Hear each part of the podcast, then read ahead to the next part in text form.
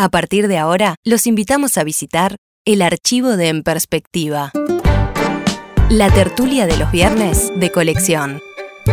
Un viaje a través de los años junto a la mesa de los viernes, la más intemporal de En Perspectiva para volver sobre temas que nunca dejan de ser actualidad.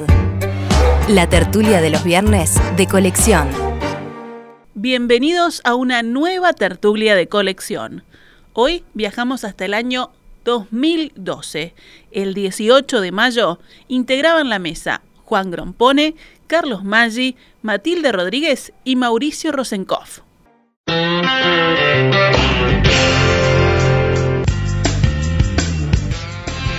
Ayer jueves 17 de mayo se celebró el Día Mundial de Internet y Juan sobre todo quería empezar haciendo alguna referencia. ¿Por qué?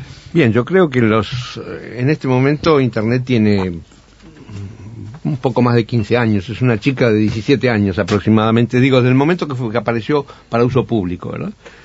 Eh, pero eh, en esos 17 años ha cambiado la vida de todos. Por ejemplo, en el Uruguay, parece, las encuestas de, eh, realizadas dicen que hay, hay un 60% de hombres y mujeres que la consultan a diario a Internet. Sí, sí. En particular, yo la consulto sin duda a diario y muchas veces por día, además, muchas veces. Yo demasiado. Bueno.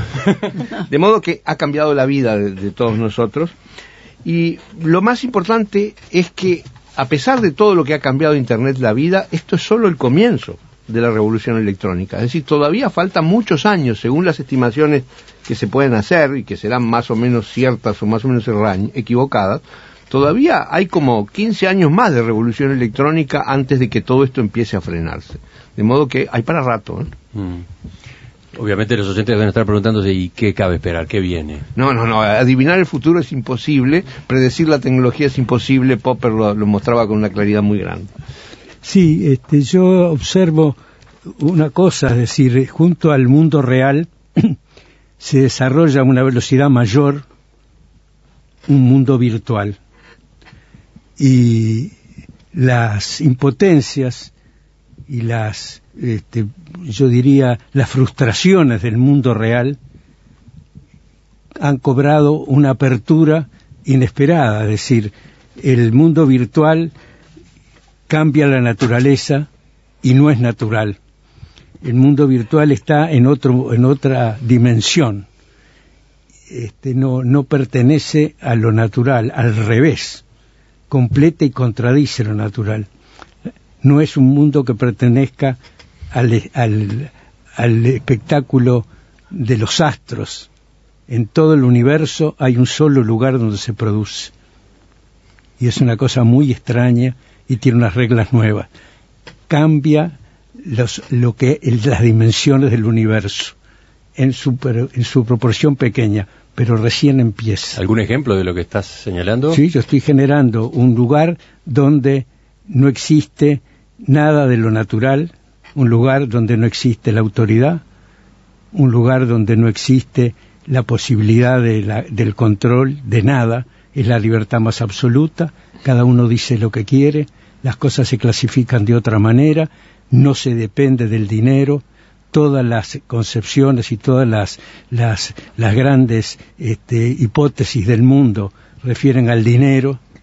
Ese es un mundo donde el dinero cuenta mucho menos, donde cuentan otros valores, donde las cosas no se cobran y se regalan.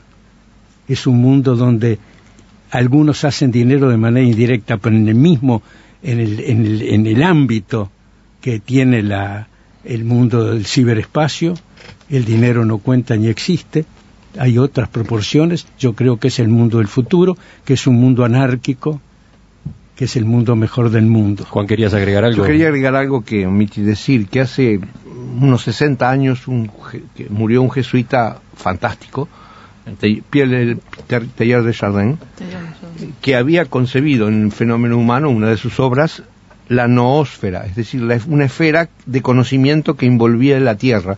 Y creo que era la visión de esto que está ocurriendo ahora. Es la realización de la noósfera de Taller de Chardin. Yo quería simplemente agregar que me encanta y disfruto mucho lo que la tecnología me facilita la vida. A mí y a todos mis congéneres, obviamente, a todo el mundo. Y el énfasis que pone Naciones Unidas en fomentar la Internet, no, supongo, o algo más, en niñas y mujeres. No sé bien por qué, porque los porcentajes dan como que todas eh, nos integramos igual a, esta tecnología. Sin embargo, pone ese énfasis. Yo pienso que es porque justamente vinculado al tema anterior de los libros, porque las madres pueden trabajar en su casa. Por ejemplo, sí, es una alternativa. Es una alternativa muy interesante todo lo que se hace en casa y, sin tener que salir a la oficina, ¿verdad? Mauricio. Eh, bueno, eh, yo creo que es formidable, eh, pero que provoca cambios y que me resultan no tan formidables es lo que pasa con el correo. Eh, cuando uno va a su casilla, no la de la computadora, sino este, donde se supone que van a, llegar cartas, llegan cuentas. lo único que llega. Entonces, eh, ese mecanismo de comunicación eh, se ha debilitado, se ha perdido, porque inclusive el correo, que es tan práctico para cuestiones prácticas, el correo por internet, este, es eh, de una frialdad y de un temor de que eh, eso además va a llegar a otras manos que no son a las que la envías y con todos esos riesgos que tenés. Desde el punto de vista de la información es un gran diccionario, es, es el enciclopédico. Antes lo tenía en el enciclopedia, eh, aquellos 20 tomos del Tesoro de la Juventud Ahora lo tenés en un pequeño Larus ilustrado o en un eh, diccionario de la Real Academia. Pero también en materia de conocimiento perdés el relacionamiento con el que vos elegís para que te ilustre lo que querés saber. Es la llamada telefónica, es el encuentro, qué libro me recomendás. Esto es, está, viene muy unificado, eh, es muy útil, inmediatamente encontrar respuesta para alguna inquietud, pero cuidado eh, que se está interrumpiendo otro tipo de cosas que tiene que ver con la comunicación.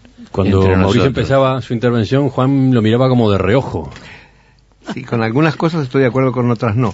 Eh, creo que no mejora la comunicación, no la empeora. Y lo que sí quiero decir es que el problema que tiene es lo efímero. Y para eso quiero decir, cuidado con los correos que me mandan porque yo los guardo. ¿eh? Desde la audiencia, Ana Inés va un poco por el lado de Mauricio. Dice, no creo que sea tan maravilloso, se están perdiendo muchas cosas en el camino. Ejemplo, reunión con amigos o personas. Ahí, en ese tipo de encuentros, hay mucha gente que se los pasa consultando su celular, buscando no sé qué.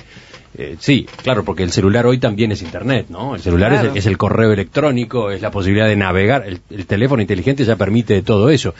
¿Y qué pasa? ¿Por qué no disfrutar el contacto directo con la gente? Basta de estar leyendo ese tipo de cosas, basta de éter, dice Ana Inés.